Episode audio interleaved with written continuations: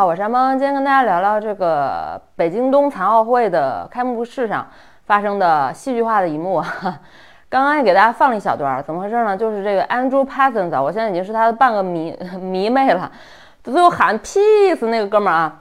然后呢，就是临时把演讲稿给改了。他是这个残奥会的主席嘛，然后其中有一趴是他要讲话的，知道吧？讲话之后他要再引出席，是这么一个环节，知道吧？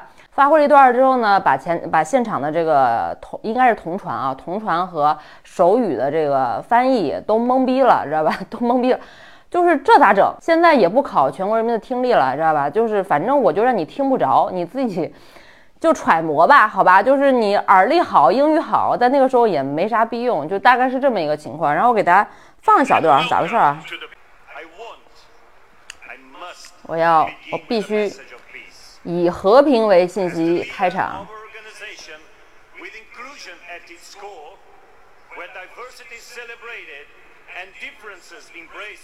帕森斯说：“国际残奥委会渴望一个美好包容的世界，在这个世界里没有歧视，没有仇恨，没有无知。” Not war and hate，翻呀？怎么不翻呢？来自全球四十六个不同国家和地区的残奥运动员能够友好的相互竞争。你看，就这个时候的那个翻译说的这个东西，已经不是现场那个主席正在说的话了。这个时候，主席说的那个话，明显就就好像被掐了麦一样，完全根本听不清任何东西，好吧？然后我就不给大家放了。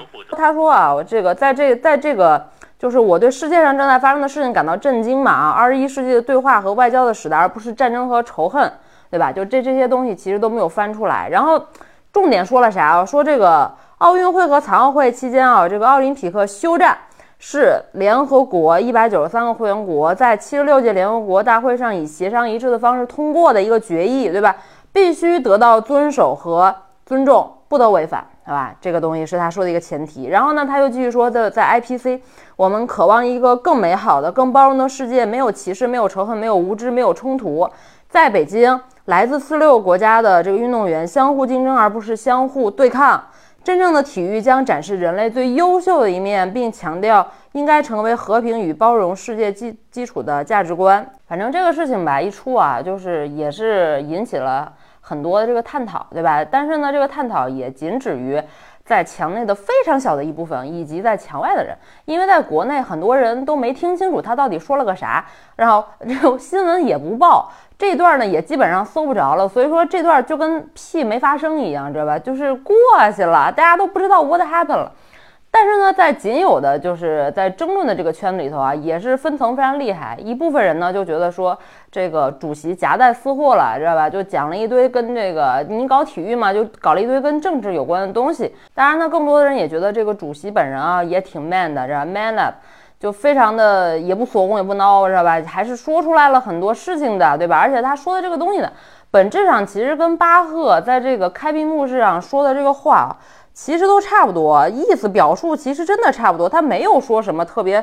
过分的话，你知道吗？你看，比如说这个巴赫说，虽然有些地方因为冲突而对立，但是你们却彼此拥抱。奥奥运会团结的力量比那些试图分离我们的力量更加强大。我们给了你一个和平的机会，愿你们树立和平与团结的榜样，鼓舞全世界的政治领导人，对吧？这是巴赫在这个开闭幕上说的这个话。当时这个。对中国对这个巴赫的解读就是说，哎，这不说挺好的吗？对不对？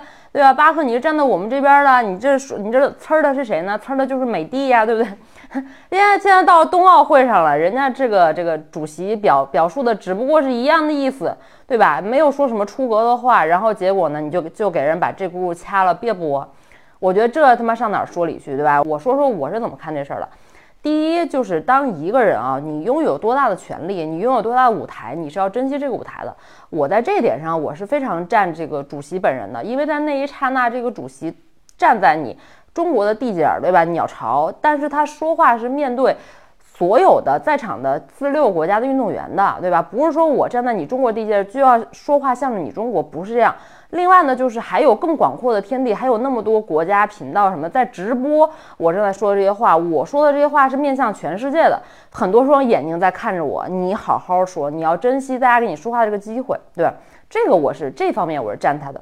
再说说这个临时改词儿这个事儿，要不要提前沟通一下，对吧？这搞得人措手不及，都播播出事故了，这怎么整？那我就想说，那你要看看他为什么要临时改词儿这事儿，对吧？那就要追溯到这个四十八小时、二十四小时以前发生的两次，对吧？非常大的这个决议，一个是本来说可以以这个就是中立的立场啊，允许这个俄白来参赛的，这是二号的事情。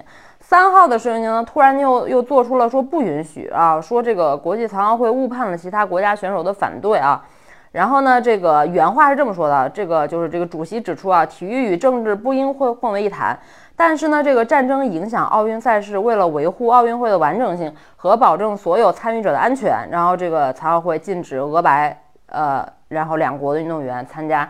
然后北京冬残奥会一共是涉及八十四个运动员，而且这个主席向所有运动员表达道歉，对吧？你们就可以离开这里了。我觉得挺遗憾的，就是怎么说呢？totally 啊，从发自心底的，我我觉得战争的这个事情跟这些平民的这些。练了四年的，想来这儿拿个奥运金牌回去的运动员，到底有何干系呢？对不对？你就让人比又怎么了？就真的这个是我心底里内心的声音啊。另外，我觉得从主席主办方的这个角度，肯定就想的是这个事情越少越好，得保证大家安全啊，对吧？就是我万一闹出什么不可收场的事怎么办？对吧？我宁可牺牲那八十四个运动员的这个利益，或者说牺牲他们的权益，我也要。对吧？带来一个这个毫无毫无波澜，啊，乏善可陈的一届奥运会，对吧？让他办过去就得了，就十来天的事儿嘛，对吧？我觉得这个我能站在他的立场来考虑这事儿，但是他为什么就不能站在运动员的立场来考虑这个事情呢？我忽然就想起来这个。呃，九品芝麻官就星爷的一部电影啊，那是我最喜欢的一部电影。里面啊就有这么一个一个情节，就是就这个范富七七擒士，然后怀着大肚子在这个堂上，知道吧？然后上面不是正在这儿这审案打嘴炮呢，然后忽然间这个范富七擒士就要分娩，就要生产。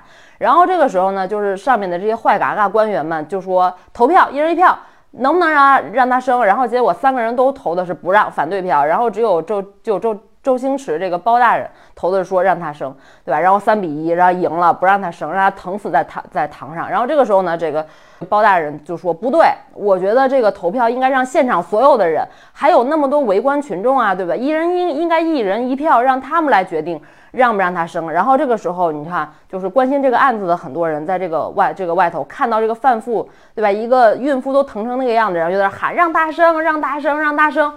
然后一看，哎呦。民意，这才是民意，对不对？所以你看看，人家古人都有这样的智慧，对吧？你为什么就不能现场让所有奥运村里面的，对吧？运让运动员一人一票，大家来投，说你愿不愿意，能不能接受俄白，然后这个两国的这个运动员来比赛，来来参赛？我相信能够去参加奥运会的的人，好歹是具备体育家精神的。我觉得体育家精神最核心、最核心的一个就是保持体育的纯粹性，对不对？不要让它受其他的一些因素的干扰。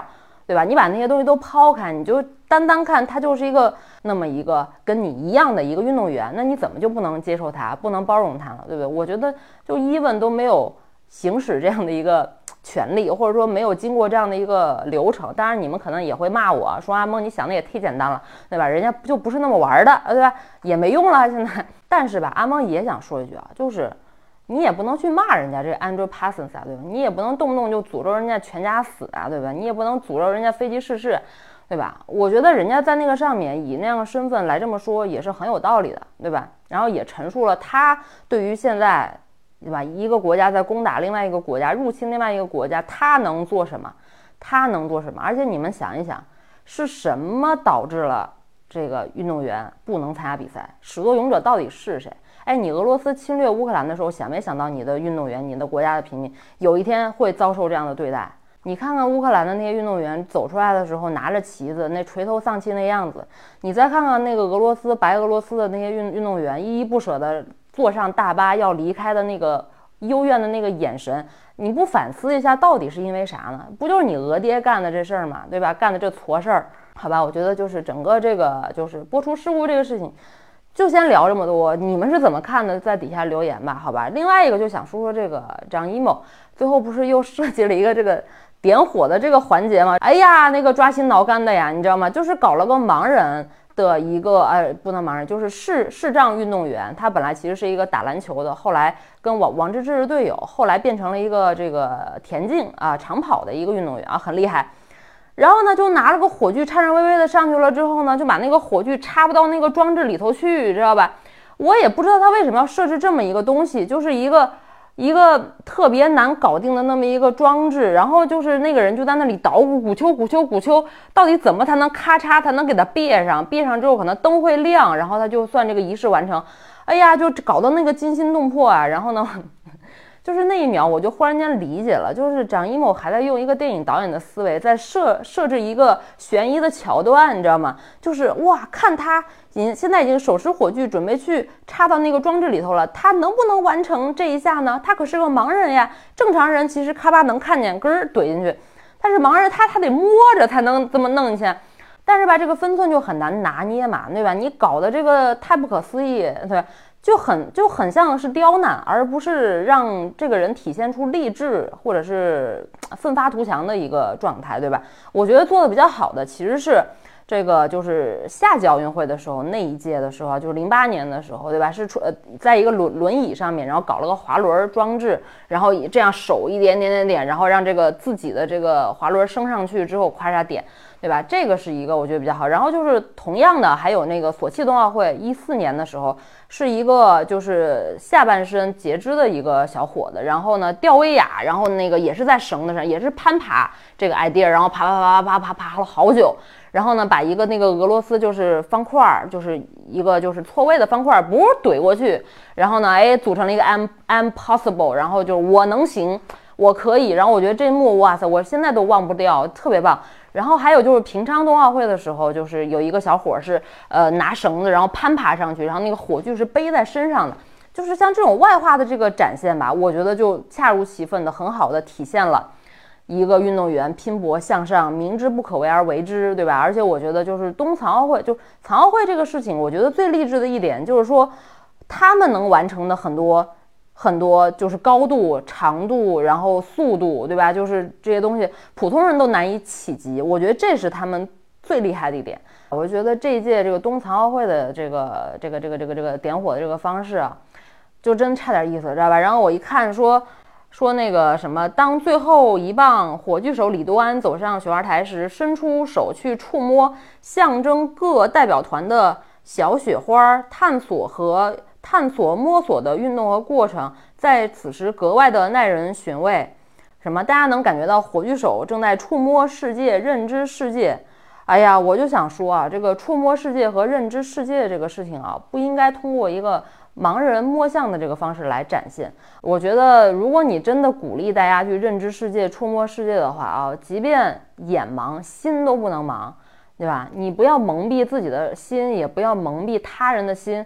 这才是最最重要的，对吧？我认为啊，这个心盲比眼盲要更加严重，好吧？我觉得，如果你都不能做到让这个主席他说的这个话，让他的这个声音发出来，他说了之后别给他掐灭，您能给他正确翻译出来，让大家明白他到底说了什么？我觉得这才是你认知世界、触达世界，对吧？让世界更了解我们。